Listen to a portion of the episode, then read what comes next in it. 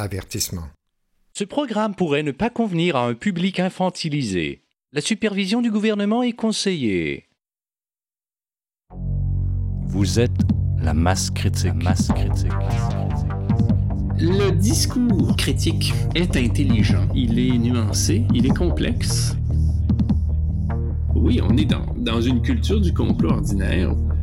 Faut être infantile pour penser qu'il n'y a jamais de complot nulle part. Je sais pas d'aller derrière. Je regarde juste ce qui se présente devant. Vous écoutez Radio Masse Critique. Salut Masse Critique, ici Nicolas Binette. Je suis en compagnie de Jocelyn et Stéphane Côté, encore une fois. Salut Nicolas. Bonjour Nicolas. Nous avons reçu en entrevue le professeur de philosophie et essayiste Alain Deneau. Nous l'avons interpellé sur la question de la censure universitaire et il a répondu présent. On a également profité de l'occasion pour lui poser quelques questions sur les intérêts à l'œuvre au cœur de la crise sanitaire. C'est ce que nous vous présentons aujourd'hui, le 13 septembre 2022. Alain Deneau, dans la première partie de l'entrevue, s'est porté à la défense des universitaires qui sont censurés et sanctionnés parce qu'ils expriment des opinions contraires au narratif dominant sur la vaccination COVID, en particulier celle des enfants. Patrick Provost et quelques autres servent d'exemple de ce qui arrive à ceux qui voudraient sortir du rang. Dans cette seconde partie, on pose à Alain Deneau des questions qui, pour nous, suggèrent l'existence d'un complot mondial, questions auxquelles il a accepté de répondre et on l'en remercie. Bien sûr, on connaissait déjà son opinion peu flatteuse des conspirationnistes. Il l'avait exprimée ouvertement dans son dernier essai Meurt, de la gauche cannibale à la droite vandale, mais à Radio Masse Critique, on ne se formalise pas d'opinion tranchée. Nous désirons aussi souligner que Radio Masse Critique estime que l'opinion scientifique est accessible et compréhensible aux citoyens. Les non-scientifiques peuvent en effet se faire une opinion scientifique valable, moyennant quelques efforts, à partir de résumés de recherche, d'articles scientifiques et d'articles de vulgarisation scientifique.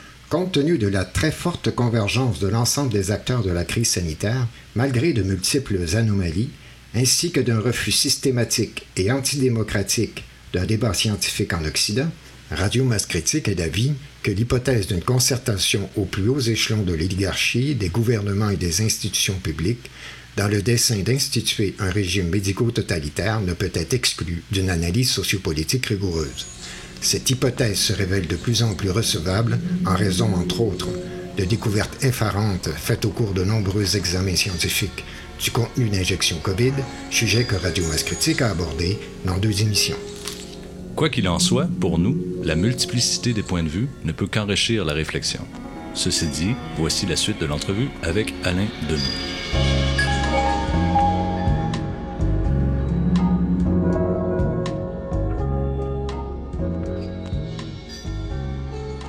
Alors, Alain, j'aimerais citer un extrait de ton euh, essai euh, de la gauche cannibale à la droite vandale, en introduction à la prochaine question. Je te cite, Un nombre extraordinaire d'enjeux se trouve désormais soumis au seul critère de la lutte contre le COVID-19. Par exemple, la disparition de la monnaie liquide au profit de l'exclusif paiement électronique ou le contrôle en temps réel de la population par l'État via les téléphones cellulaires, voire l'accès à l'assurance emploi aux seules personnes vaccinées. La désinvolture avec laquelle des parlementaires et des ministres imposent des mesures exceptionnelles, comme s'il s'agissait de simples actes de gestion, pose problème. Ce n'est pas rien, on vient d'entamer en un clin d'œil la notion de secret médical, on somme désormais le moindre acteur de la société civile de s'ériger en police sanitaire de ses semblables, on rend possible des licenciements découlant de ces formes de contrôle, on improvise des frontières géopolitiques fermes, voilà que des prestataires travaillant à domicile perdent leur emploi dans certaines législations parce qu'ils n'ont pas reçu deux doses de vaccin, même confinés chez eux. Tout à fait indépendamment de la position que chacun adopte quant à la pertinence des vaccins et la gravité effective de la situation sanitaire, les décisions publiques ségrégant certains groupes de la population parce qu'ils sont réfractaires à la vaccination obligatoire finissent par gêner gravement. Ça, ici, c'est la fin de la citation. Au Québec, on observe depuis le début de la pandémie que l'ensemble des parlementaires de l'Assemblée nationale, gouvernement et partis d'opposition confondus, et quel que soit le parti ou l'allégeance dans l'axe gauche-droite, ont formé un bloc monolithique dans l'imposition des directives sanitaires à la population. La grille gauche-droite semble donc avoir été inopérante, du moins n'a aucune incidence significative dans la défense des droits fondamentaux garantis par nos chartes. Et comme on observe ce même phénomène dans l'ensemble des pays occidentaux, à de très rares exceptions près, cette grille gauche-droite dans la réalité parlementaire pourrait-elle ne plus correspondre à des notions factuelles? Euh, c'est une, très bonne question. Euh, J'ai l'impression que euh, il s'agit, en ce qui concerne la gauche et la droite, plutôt de recoupement que de recouvrement. Vous voyez ce que je veux dire, des positions se recoupent sans nécessairement s'assimiler. Euh, si on est de droite, là je parle pas de l'extrême droite, mais si on est de la droite euh, néolibérale et ultralibérale, on peut se dire trois choses. On peut se dire, bon, euh, là je me situe en 2020, pas aujourd'hui, en 2020. On peut se dire, bon, voilà une bébite qui attaque tout le monde. Est-ce qui est scandaleux pour un, un, bourgeois libéral, parce que normalement on voudrait bien que ça attaque seulement aux pauvres, mais on est menacé à Manhattan autant que, que dans les quartiers pauvres. Bon. Euh, voilà une bébite qui euh, peut mettre en crise euh, le marché. C'est la capacité qu'on a à organiser des foires commerciales, des grandes activités euh, lucratives dans le domaine du spectacle, du divertissement, c'est bon. Donc là, il faut absolument garantir une sorte de confiance. Il ne faut pas que les gens aient peur d'aller mourir en allant, bon, je ne sais où. Euh, euh, voilà aussi une, une bébite qui peut euh, nuire à la mobilisation des travailleurs. La mobilisation, j'entends pas sur un mode syndical, mais je dis le fait de les réunir dans un même endroit pour qu'ils travaillent pour nous. Hein, si les gens ont peur de mourir quand ils vont travailler, ils vont peut-être s'y prendre autrement pour gagner leur argent, c'est d'en gagner moins, travailler moins, je ne sais trop quoi, ou en tout cas y aller à reculons ou créer des ambiances de travail. Bon, donc, donc voilà, ça, c'est un obstacle que le capitalisme rencontre à un moment donné. Euh, euh deuxième, euh, la deuxième approche, ça peut être de dire, ben, il y a de l'argent à faire. Mm-hmm. Quand on est euh, un grand actionnaire, je pense aux capitalistes qui est le 1%, là, ceux qui détiennent des capitaux, c'est une minorité, une oligarchie. Il y a de l'argent à faire, il y a un marché. Il y a un marché euh, parce que euh, ben, dans le domaine pharmacologique, c'est sûr que dans d'autres domaines, dire euh, clouer les avions au sol, ainsi de suite, c'est pas rentable. Mais on a bien vu quand ça a été dit par tout le monde, ça c'est vraiment une information absolument partagée là que les les oligarques de, la planète, là, les, puissants qui contrôlent, qui détiennent des actions de grandes multinationales et de banques et qui euh, contrôle la finance, la haute finance, la grande industrie, se sont enrichis considérablement bon, en trois ans. Donc, le bilan était favorable pour eux. Et en même temps, ça a mis hors concurrence ben, toute une série de petites entreprises, de moyennes entreprises qui, elles, ferment parce qu'elles peuvent pas faire face à la musique. Donc, on peut toujours se dire que par calcul, euh, c'était pertinent. Moi, je vais pas jusqu'à dire, euh, là, c'est là où on rentre dans des, euh, à mon sens, dans des interprétations complotistes. Là, je dis pas qu'il n'y a pas de complot dans le monde. Hein. Je dis que c'est quand même une lecture complotiste. Je ne pense pas que ça a été délibéré dans je ne sais quelle euh, officine, qu'on crée ça de toutes pièces pour arriver à euh, bon, une situation de rentabilité financière et de domination encore plus accentuée des peuples, comme s'il y avait un calcul machiavélique là, possible à l'origine où on, décide d'un scénario, on l'applique et on l'obtient. Je, pense plutôt et c'est ce que j'ai voulu montrer dans un livre sur les multinationales qui s'intitule Total, euh, multinationales et perversion du droit que les dominants aujourd'hui ne cherchent pas à dominer à l'ancienne sur un mode totalitaire et psychotique où il s'agirait d'imposer sa volonté, donner des ordres et souhaiter qu'il soit euh, obéi. Un puissant aujourd'hui est un acteur qui s'organise tellement il quadrille euh, la, géopolitique mondiale, pour que toute conjoncture lui soit favorable. Hein? Les prix du pétrole montent, ça peut nous être favorable. Les prix du pétrole descendent, ça peut nous être favorable aussi selon quel levier on active. Il y a une situation de pandémie, ça peut nous être favorable. Il y en a pas, ça peut nous être favorable aussi. L'idée, c'est de surmonter les contraires, ce qu'une PME ne peut pas faire. Ça, c'est à droite. Je vais très vite. On pourrait en parler avec beaucoup plus de nuances. Bon. Euh, et donc, euh, on l'a vu déjà depuis le début du siècle, quand il y a eu le 11 septembre, on a beaucoup entendu le témoignage de courtiers qui ont eu pour le réflexe de se dire, au moment les tours s'écroulaient, bon, comment je peux faire de l'argent avec ça? Euh, et c'était des petits courtiers, là, c'est pas des gens qui pouvaient être à l'origine de je ne sais quoi. Bon, euh, donc c'est un réflexe culturel aujourd'hui dans le capitalisme euh, qui est cynique à mort, mais qui est partagé, qui est devenu, bon, qui est entré dans les mœurs, disons, qui consiste en toutes circonstances à amener les sujets à se demander comment on profite d'une situation. À gauche, je vais aller plus vite là-dessus, mais à gauche, je pense qu'on était sensible au collectif. On s'est dit, ah, enfin, on parle du collectif, on parle de santé publique. Enfin. Bon, en confondant beaucoup de choses. Et pourquoi, euh, au fond, le, discours de résistance est venu euh, plutôt de l'extrême droite, euh, de la droite libertarienne? Donc, pourquoi est-ce que la, la, la, critique est beaucoup venue, plutôt venue de la droite libertarienne? C'est parce qu'elle est habituée à s'opposer à tout tout ce que fait l'État. Donc, elle était dans ses réflexes. C'était spontané pour elle de dire, euh, ben, encore une fois, l'État nous contraint de faire quelque chose. Et dès que l'État nous contraint à faire quoi que ce soit, euh, aller, aller à l'école, je sais, payer des impôts, je ne sais quoi. Bon, euh, on s'oppose. Donc, on s'est opposé une fois de plus. Donc, il n'y a pas vraiment de mérite. Là. Il ne s'agit pas d'une position épistémologique soignée. Là, c'est plus un réflexe. Bon. Euh, maintenant, en ce qui concerne les parlementaires en général, ou le gouvernement, je dirais plutôt l'exécutif, en ce qui concerne l'exécutif et le gouvernement, euh, j'ai l'impression qu'il a été confronté à un choix qu'a explicité le groupe d'experts en éthique du comité euh, d'éthique de santé publique et de la commission de l'éthique en sciences et en technologie, qui, dès le printemps 2020, lui a soumis deux rapports sur les enjeux éthiques liés à la pandémie de COVID-19, intitulé Enjeux éthiques de la pandémie de COVID-19, précautions et déconfinement, notamment. Puis il y en avait un autre qui est une sorte d'organon avec des définitions. Et en gros, on dit ceci. Euh, enfin, il y, a, une, 11 critères éthiques qui sont développés là, mais à un moment donné, on arrive à un point euh, franchement euh, intéressant où on dit d'une part, personne ne peut se prévaloir de la science. Absolument.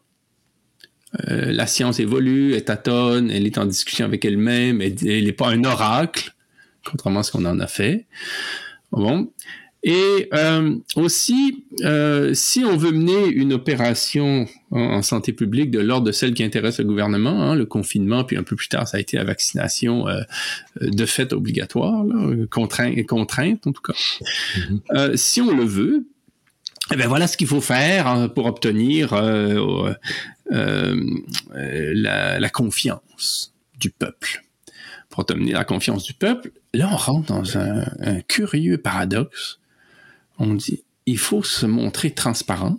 C'est-à-dire qu'il faut, pour susciter la confiance, il faut indiquer ce sur quoi table pour prendre les décisions qu'on prend. Hein, indiquer qu'on n'est pas simplement des autocrates, mais qu'on se fonde sur du savoir mais il faut pas trop en dire. C'est ce que disent les éthiciens.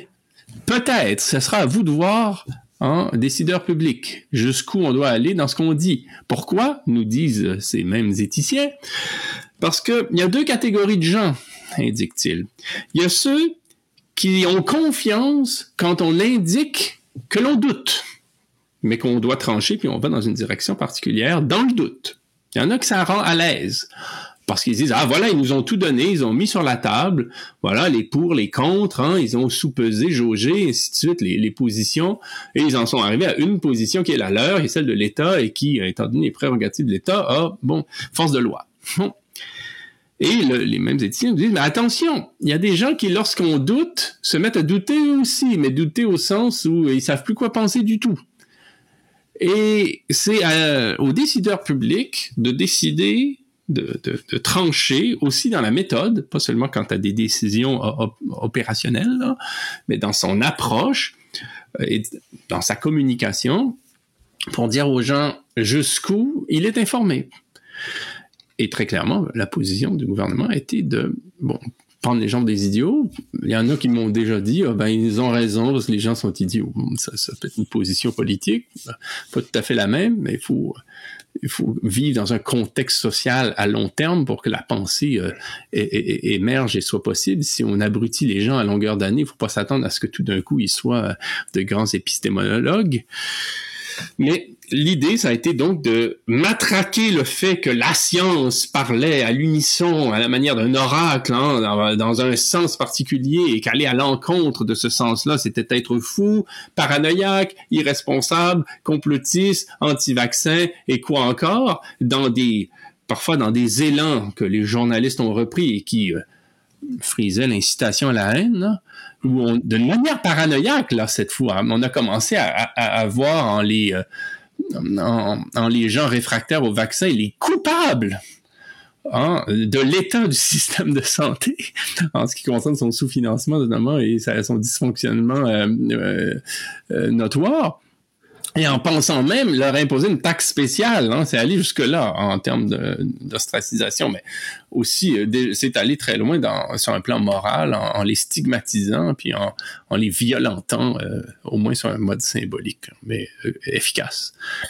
Alors que les éthiciens du gouvernement du Québec, eux-mêmes qui sont pas des, des gens très radicaux, hein, disaient il y a aussi une autre approche qui est de dire l'état du savoir, nous, comme gouvernement nous amène à penser, et là mettons de côté toutes les hypothèses qu'on pourrait évoquer sur le lobbying des grandes sociétés pharmaceutiques, puis sur euh, euh, l'incompétence aussi de, certains scientifiques, ça je pourrais y revenir, là, des experts.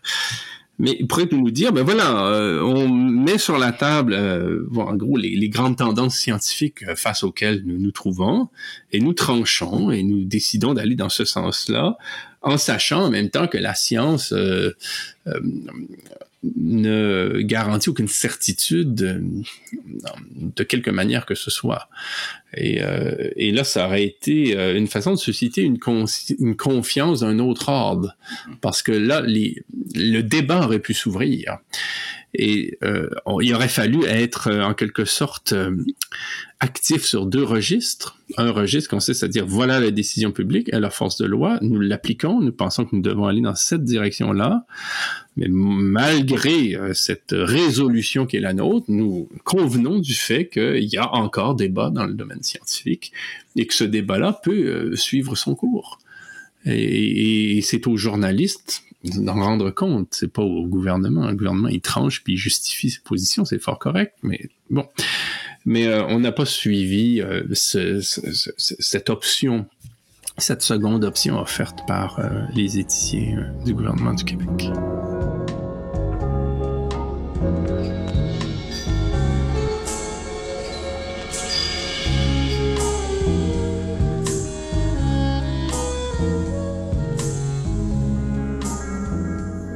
Mais c'est curieux tout de même qu'on observe dans la société que depuis le début de la pandémie, il y a toujours eu un débat, que ce débat-là même a augmenté en cours de route. Et puis que chez nos élus, ce débat-là n'est pas visible. Mais c'est que c'est un débat qui s'est euh, imposé et malheureusement, il a, pour s'imposer, dû, euh, parfois par dépit, emprunter des canaux euh, libertariens d'extrême droite. On sait très bien que la manifestation des camionneurs à Ottawa a pu être en grande partie, ne le nions pas, être l'œuvre de, mouvances euh, euh, à laquelle j'ai absolument pas l'habitude de m'associer, au contraire, euh, mais qui a fédéré des colères, des ras-le-bol de tous bords, de côté. Et, et, donc, c'est vraiment par les marges ou par des voix dissidentes un peu euh, rare à gauche ou au centre-gauche. Je pense à quelqu'un comme Normand Mousseau, par exemple, ou dans le domaine de la santé publique, bon, Patrick Provost, euh, Carole Xavier, et ainsi de suite. Moi-même, euh, j'ai mis ma... Bon, j'ai un peu fait ma, ma, ma, petite musique. Euh, bon, mais euh, outre ces quelques exceptions, c'est vraiment par toutes sortes de biais finalement marginaux qu'une parole, et par les médias sociaux, qu'une parole dissidente a pu s'exprimer de toutes les manières. J'insiste, de toutes les manières, de, façon parfois pas, pas rigoureuse, pas sérieuse. Euh, un peu expéditive et empressée, puis parfois au contraire d'une manière savante, patiente, euh, réfléchie, et avec tout ce qu'il y a d'entre deux. Et il y a eu, euh, je pense, un tel matraquage que pour un politique qui a le sens du calcul, c'est presque un pléonasme, il devenait suicidaire de dire autre chose que vaccin, vaccin, vaccin. Euh, c'était ouvrir la porte à euh, je veux dire, à une sorte de violence répréhensive euh, dont à peu près aucun politique peut se remettre. Mais on peut s'acheminer aussi dans le temps, c'est-à-dire que si on revient à 2019, bon, il y a des éléments qui vont surgir, des informations vont circuler, on continue 2020, 2021, euh, à un moment donné, euh, chacun euh, est en mesure d'évaluer ces informations-là, de regarder les deux côtés de la médaille. Mais même à ce moment-là, et même encore aujourd'hui, il y a une espèce d'uniformité au Parlement. C'est incroyable. Il y a une uniformité de, de, de, de soumission, de, je, moi, personnellement, je peux difficilement croire qu'il n'y a pas des gens au Parlement, sur l'ensemble des députés, qui disent euh, Bon, ben, moi, je ne me ferai pas vacciner. Euh, donc, mais la parole, euh, la parole n'a pas été exprimée. Mais il y a, il y a, deux phénomènes qui sont en cause. le premier, c'est que le, le, principe de précaution, à un moment donné, a changé de camp. Euh, au départ, en 2019 et puis euh, début 2020, quand euh, le, phénomène s'est élargi, là, hein, le principe de précaution, c'était de prendre au sérieux le, le virus, euh, puisqu'on, d'une manière collective, là, on, le connaissait mal.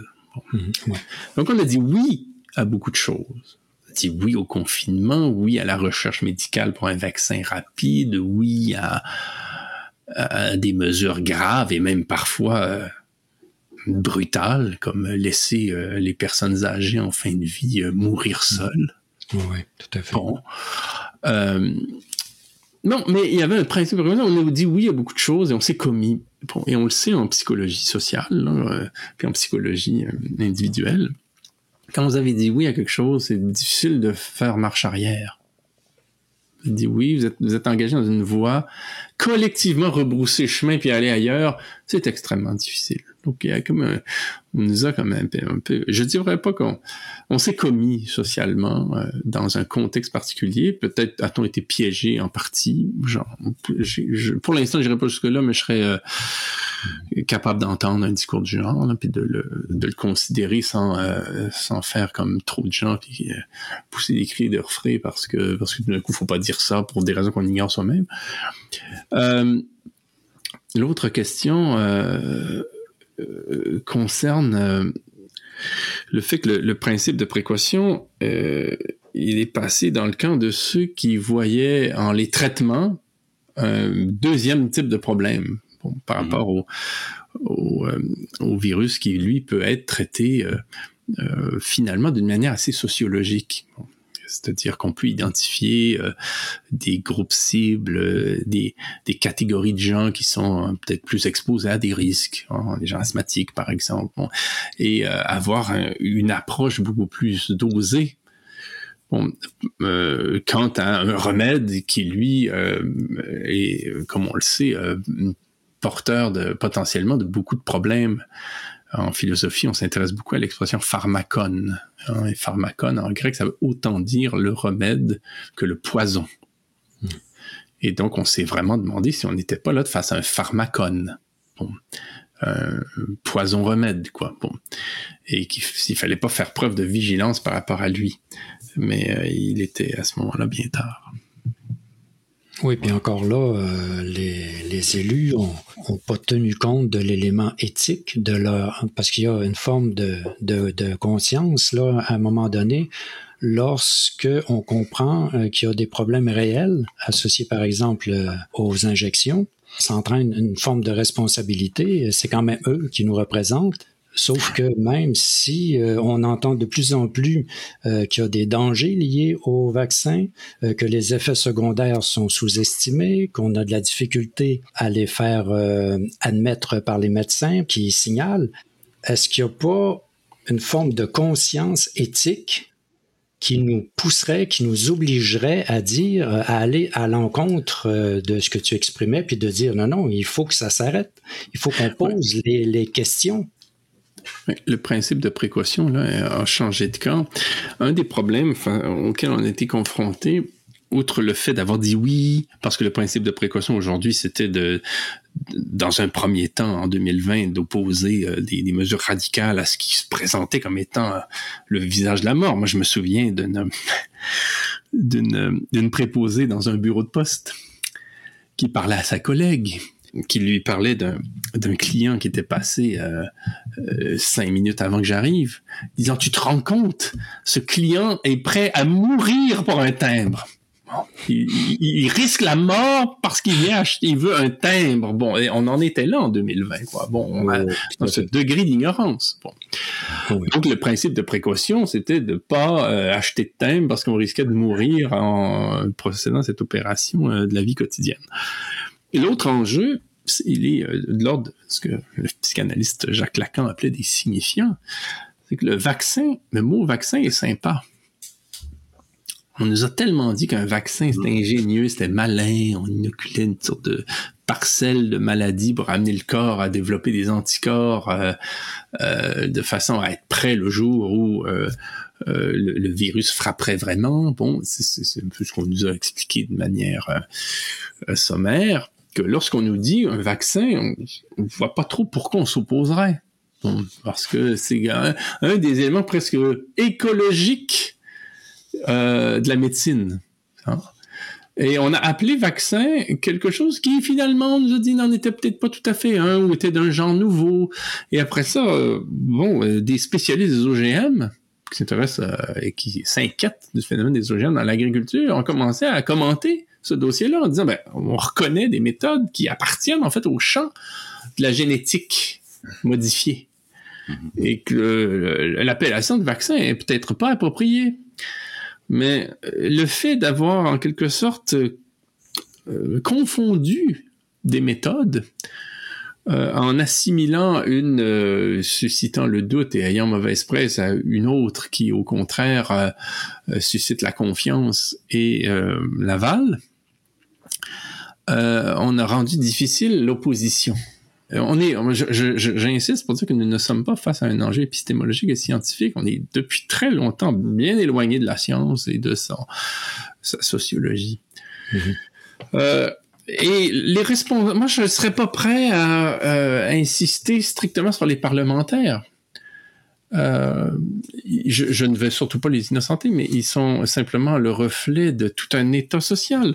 Moi, je comprends pas pourquoi, lorsque vient le temps de soutenir Patrick Provost, moi, je m'étonne quand je vois un spécialiste des sciences comme Yves Gingras soutenir Patrick Provost en disant substantiellement euh, euh, je suis absolument pas d'accord avec lui. On peut surtout pas le suivre dans ce qu'il dit, ses critiques bon, envers le vaccin, tout ça. Mais quand même, il a le droit. Donc, parce qu'il a le droit, je vais le soutenir. Hmm. Euh, mais je, je, sais, moi, je sais pas dire que Patrick Provost a tort ou raison. Euh, mais je suis capable d'entendre son discours, de voir qu'il s'appuie sur des sources, de voir qu'il est sérieux, qu'il est rigoureux, qu'il a toutes les apparences d'une recherche et d'une énonciation euh, justifiée, fondée, légitime. Et je prends en compte son avis. Euh, je pourrais dire euh, intuitivement, j'ai pas tendance à le suivre. Je pourrais toujours dire euh, j'ai des doutes sur tel ou tel aspect. Mais on a des gens euh, comme, comme, comme Yves Gingras, par exemple, qui en, en la matière aide autant qu'il nuit, je pense, nous dire que lui sait hein, que tout, tout ce qui est avancé là, savoir qu'il faudrait peut-être euh, y penser à deux fois avant de vacciner les enfants, que tout ça, c'est, c'est du vent. Ouais. Il sait ça, lui. Wow. Euh, et euh, il le dit de but en blanc comme ça, mais pour, pour s'immuniser sociologiquement. Surtout quand on parle d'un vaccin qui est expérimental. Mais voilà. Et, et je comprends pas que euh, finalement la maladie dont on parle, c'est celle du conformisme. Sur un plan sociologique, là, où, euh, j'utilise des mots un peu faciles, là, les, les- je pourrais vous sortir euh, des termes du, euh, dictionnaire conceptuel si vous voulez des mots à huit syllabes, mais c'est quand même de ça qu'il s'agit. Euh, et, les parlementaires sont, bon, sont ni plus ni moins que pris dans le même jeu. Donc, y a pas de C'est sûr qu'on pourrait souhaiter qu'il y en ait un qui, d'une manière un peu exemplaire, euh, sorte la tête un peu du lot, mais ce serait pour se faire décapiter tout de suite.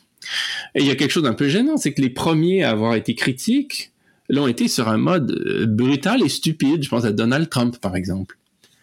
Et donc, lui, il a rendu euh, la critique indésirable parce que euh, dès lors qu'on commence à parler, il faut déjà éviter les amalgames, il faut indiquer qu'on n'est pas de son camp, qu'on procède absolument pas comme il le fait, qu'on ne procède pas pour les mêmes raisons et qu'on n'est pas libertarien ni euh, fanatique d'extrême droite, mais néanmoins, on se pose des questions, mais qu'on est pour, on n'est pas en train non plus de d'émettre, euh, ça, ça peut dépendre de qui. Moi, j'ai pas la force euh, et euh, la légitimité, tout simplement, d'avancer quoi que ce soit, d'affirmatif. Patrick Provost, lui, peut le faire, mais pas moi. Donc, euh, commencer à dire que, bon, on a des doutes, c'est le principe de précaution, mais qu'enfin, euh, on n'affirme pas non plus que tout est inutile dans ce qui a été fait ou dit ou proposé. Donc, vous voyez, le discours euh, critique envers les politiques publiques est intelligent, il est nuancé, il est complexe, et donc il met à rude épreuve les modalités d'expression en vigueur dans les médias euh, courants. Et euh, euh, ce dont, est le symptôme, le phénomène dans lequel nous sommes, c'est finalement l'incapacité des médias quand une certaine complexité de rigueur d'organiser un débat démocratique.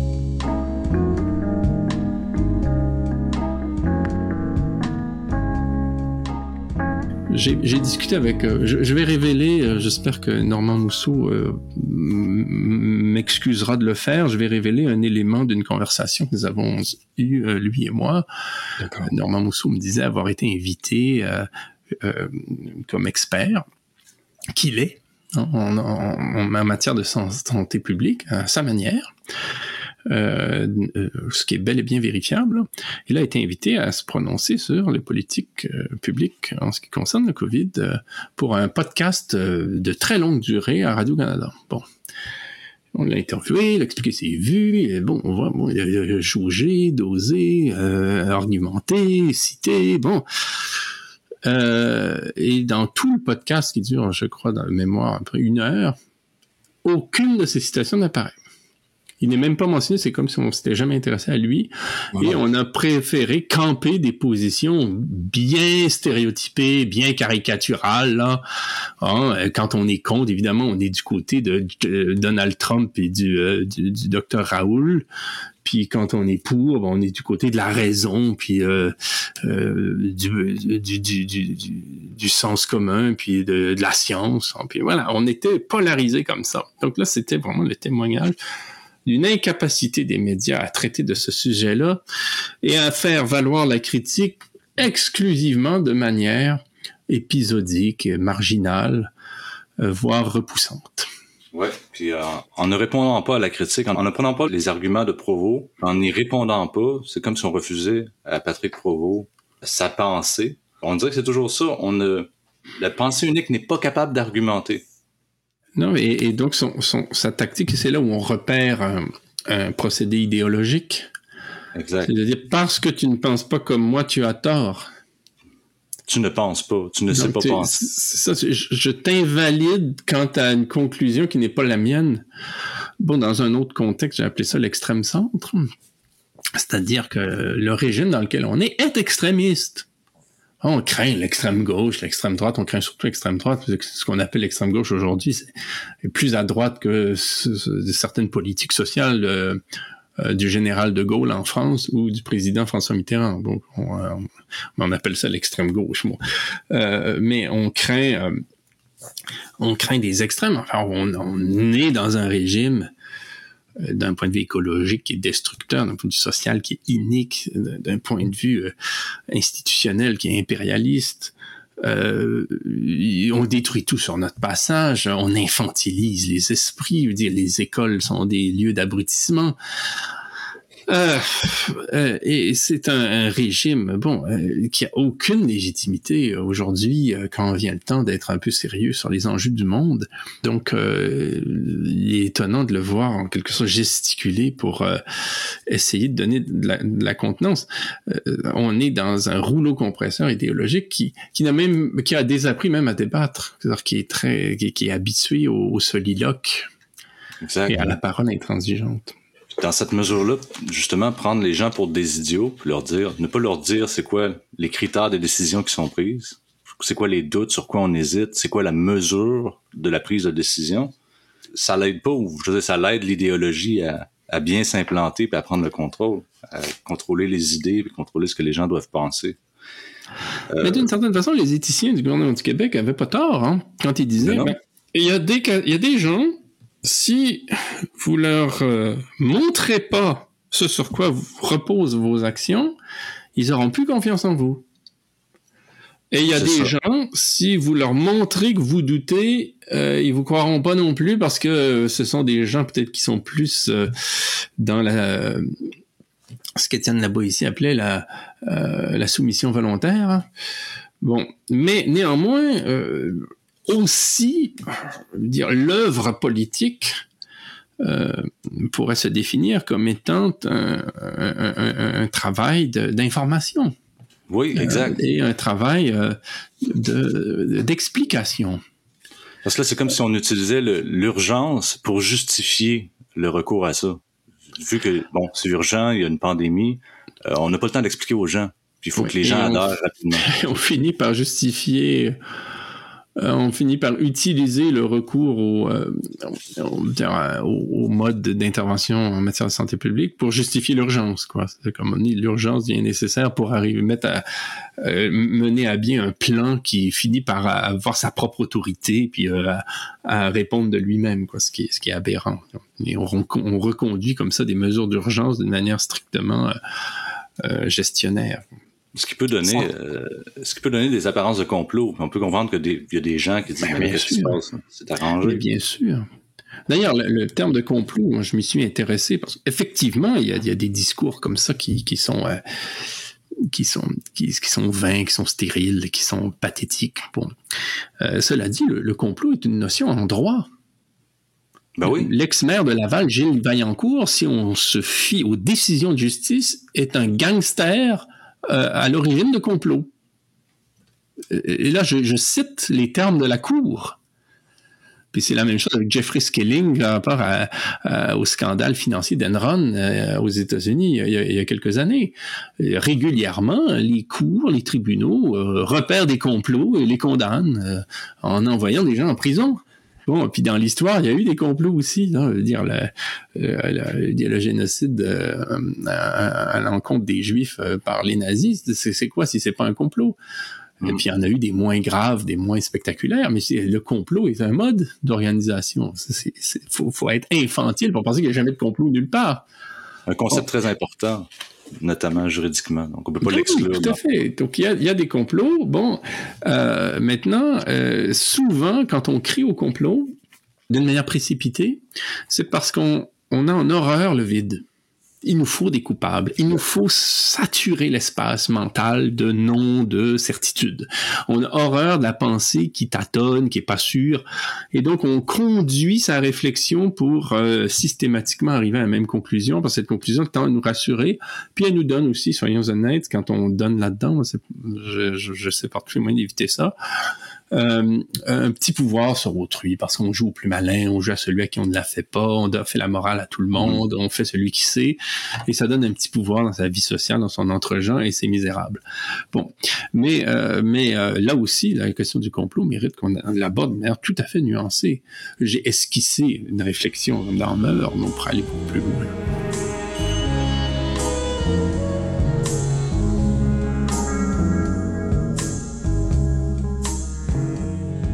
Par rapport à la crise sanitaire, tous les pays ont appliqué les mêmes mesures assez simultanément.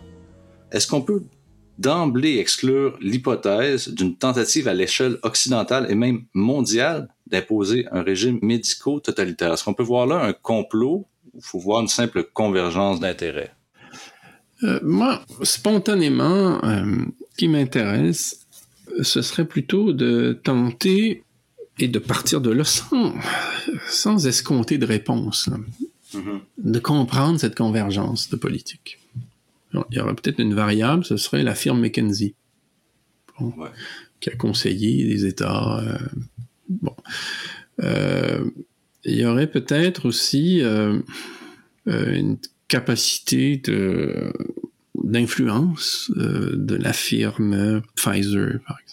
Euh, il y aurait aussi une compréhension de ce qu'est le lobbying.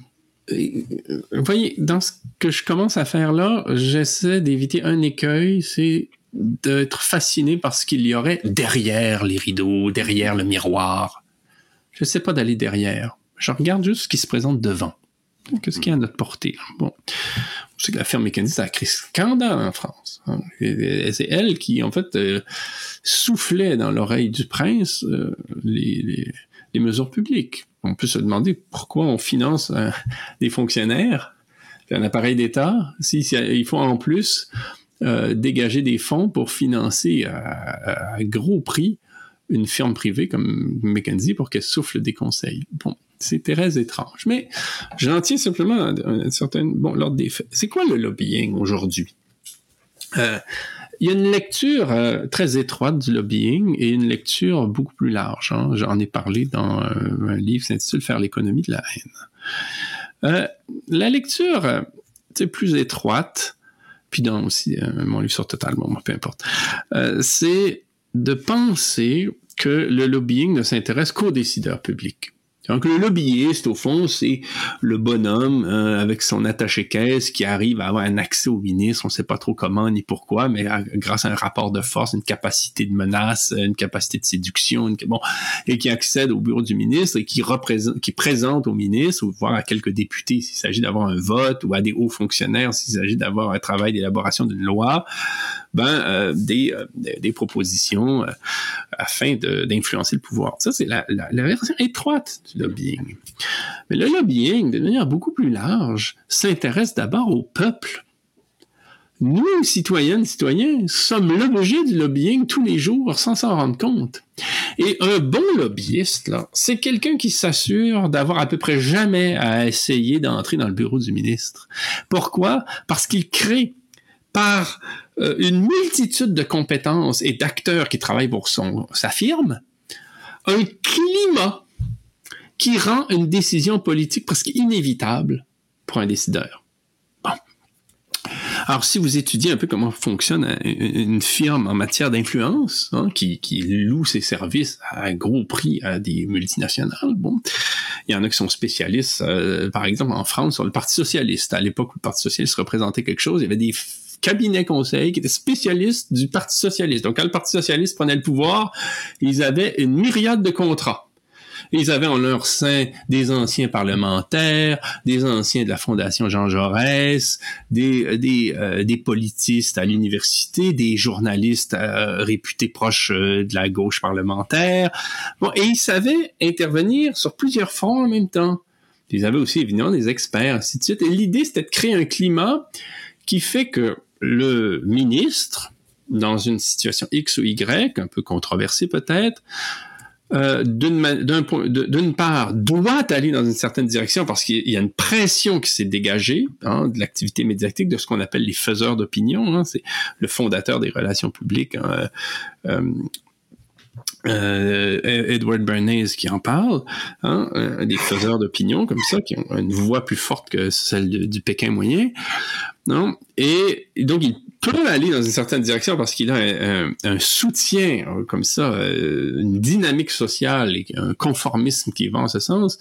Et en même temps, il doit y aller. Il doit y aller parce que là, si il freine des cas de fer, il va à contre-courant et le bon sens semble s'opposer à lui. Et on l'avait bien vu ça dans un, un autre épisode dans des, des vaccins. Hein, C'était la crise du H1N1 où là, on avait vu les joueurs des Alouettes se faire vacciner, les présidents de chambres de commerce, les recteurs d'université, Amir Kadir, euh, nommez-les, tout le monde était vacciné, puis si on le faisait pas, on était irresponsable. Ça a déjà commencé, là, au milieu de la décennie 2000. Oui, oui. Et, euh, et, et, donc, le, ce qu'on peut appeler le complot, euh, c'est un terme qui renvoie tellement à du mauvais cinéma, là, où dans une chambre, on nous redit un plan. Il est, il est largement culturel, en fait. Il est partagé aujourd'hui dans les écoles de commerce, le management, le marketing. Au fond, sont des spécialistes du complot ordinaire. Hein, c'est quoi une opération de lobbying doublée d'une opération de marketing, triplée d'une organisation managériale? Ben, c'est de coordonner les esprits pour qu'ils pensent un peu la même chose.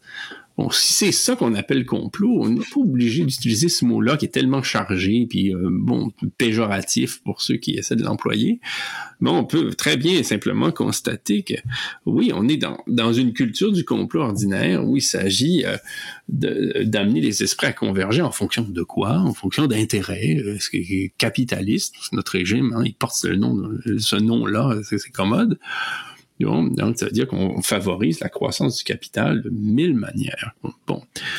Euh, maintenant, si en dernière instance, une fois qu'on a dit tout ça, on va appeler ça complot, on peut, mais c'est simplement de savoir de quoi on parle, puis comment on le définit, mm-hmm. euh, pour euh, ne donner aucune prise à ceux qui voudraient bien nous faire passer pour des oiseaux qui ont euh, décidé que euh, tout se passait entre euh, les 20 familles ou les 40 familles dans des officines reculées où tout se décide et tout s'applique mécaniquement. Quoi. On peut, analyser sociologiquement comment les choses se passent.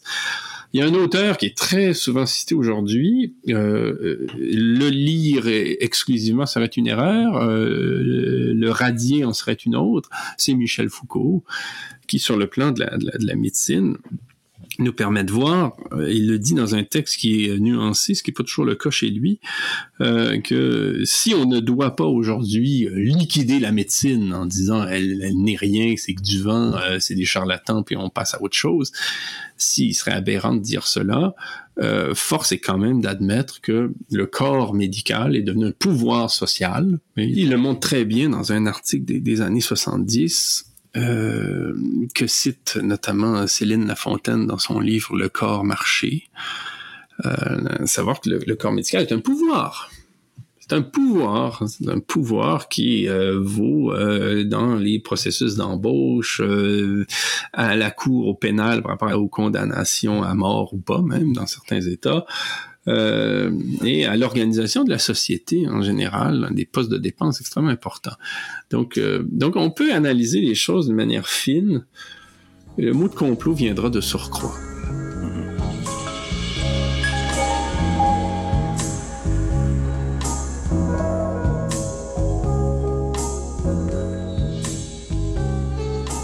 Mais est-ce qu'on peut pas dire que la convergence euh, tend euh, à se ramifier de plus en plus euh, avec des concepts comme par exemple le transhumanisme qui est véhiculé par le Forum économique mondial, l'oligarchie, les prophètes de l'IA, de la Silicon Valley et des technocrates de la Chine, le crédit social.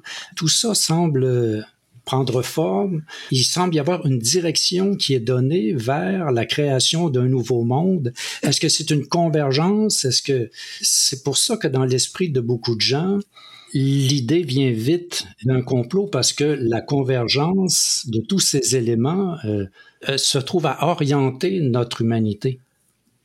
Il y a une solidarité d'intérêt entre euh, des souverainetés privées, les multinationales, les grandes banques, qui non seulement concurrencent les États, mais les dominent. et, dans un monde de multinationales et de grandes organisations financières, le pouvoir n'est absolument pas l'apanage exclusif des États. Mm-hmm. lesquels peuvent déjà susciter du, doute, hein, étant donné la, façon qu'ils ont eu de, soutenir la bourgeoisie euh, dans la modernité en quelques siècles. Mais là, euh, les, les, outrepassent et les dominent sans tout à fait les broyer, hein, mais les téléguides souvent euh, des, des pouvoirs de type privé qui font de la politique c'est pour ça que je, récuse l'idée que, les multinationales seraient seulement des entreprises qui font des affaires dans, dans une filière d'activité X ou Y. Ce, sont, au-delà de ce, rôle qu'elles que se donnent, parce que c'est une source de pouvoir, elles sont des pouvoirs.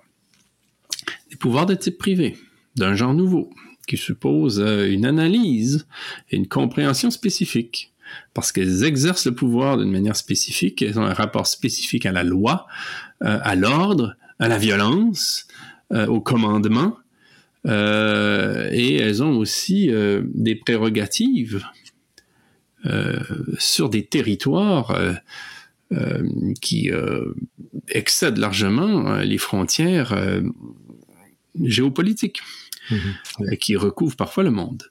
Donc on a des pouvoirs extrêmement puissants qui effectivement se parlent, fusionnent, euh, collaborent, bon, et qui peuvent effectivement euh, avoir, euh, bien entendu, des intérêts communs.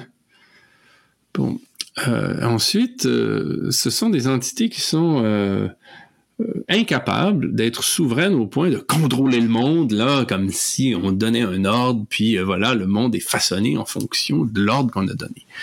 Euh, le monde a quatre types de souveraineté. Il y a celle-là qui est extrêmement préoccupante.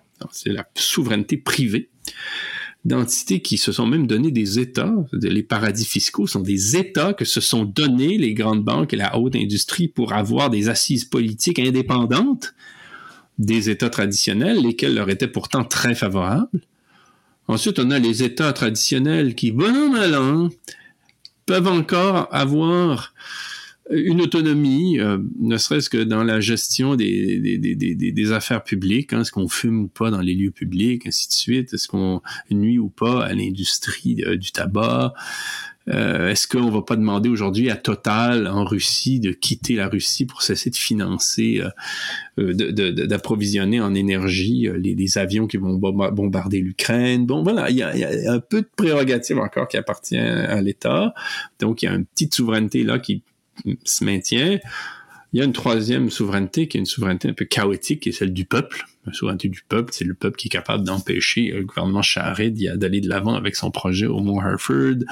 Euh, c'est le peuple qui est capable de, bloquer un certain nombre de mesures, de, faire preuve d'une relative volonté pour infléchir le sens de l'histoire. La souveraineté, c'est toujours ça, comment on pèse sur le cours historique des choses. Puis il y a une quatrième souveraineté qui est une chimie entre les trois, une sorte de souveraineté supérieure qui est celle du, sort, de l'histoire, et qui est l'organisation de tous ces pouvoirs dans une sorte de chimie difficile à prévoir. De temps en temps, les choses vont dans un sens ou dans un autre, et c'est ce que Saint-Just déjà, et puis Anna Arendt un peu plus tard appelait l'ordre, la force des choses. Il y a, quelque chose, il y a une, réalité politique dans l'histoire qui relève de la force même des choses, hein, qui, est impondérable, qui, qui se laisse pas euh, gérer donc, donc, oui, ces pouvoirs-là existent. Ce serait une folie de, de, de, de, les nier. Ce serait un déni responsable hein, de faire comme si on était dans un ordre supervisé par les États, les petites entreprises faisaient simplement euh, se conformer à la loi. C'est une vision enfantine du monde. Et euh, en même temps, ben, force est euh, d'admettre que ces pouvoirs-là, aussi puissants qu'ils sont, euh, ne contrôleront jamais tout il y aura toujours euh, des dialectiques à identifier, euh, des modes de résistance à trouver, euh, des empêchements internes à repérer, hein, des, des, dysfonctionnements intrinsèques.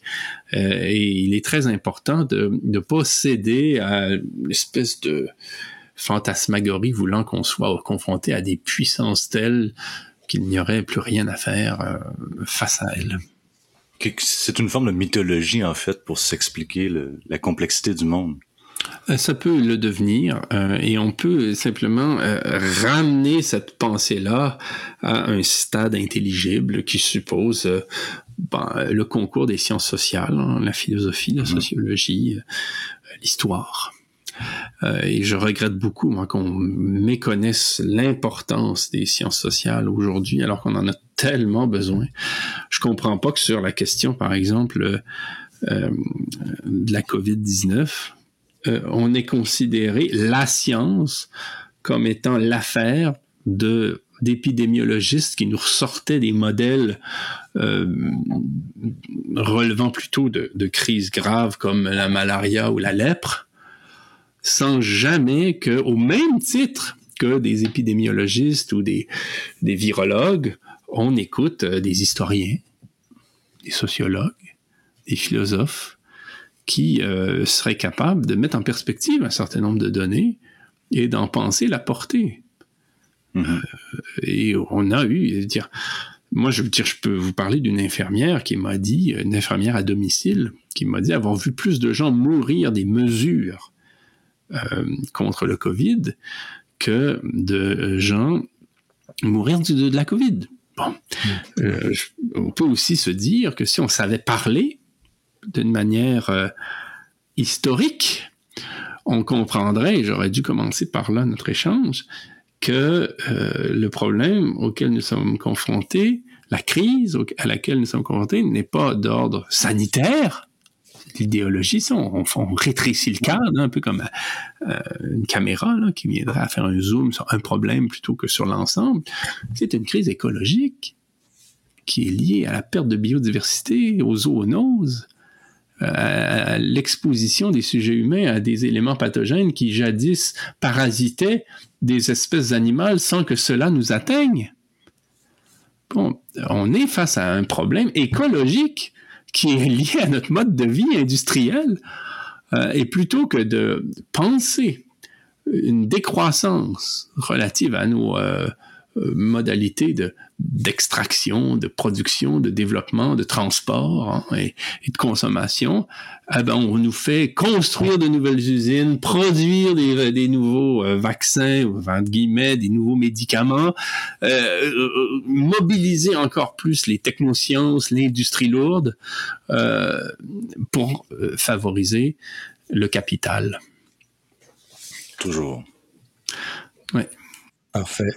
Parfait. Ben, alors, merci, euh, Alain. Merci beaucoup. Eh ben, merci, oui, vraiment. C'est un euh, plaisir. Ben, en tout cas, je reste à votre disposition s'il y a quoi que ce soit, avec plaisir. Ben, c'est très bien. Merci beaucoup. Bonne journée. Merci, au revoir.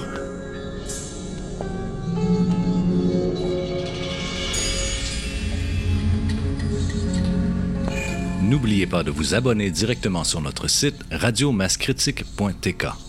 N'hésitez pas à nous soutenir par un don si vous croyez que notre travail est utile. À une époque où les médias sont à la solde du gouvernement, la véritable information repose sur des petits médias indépendants comme le nôtre.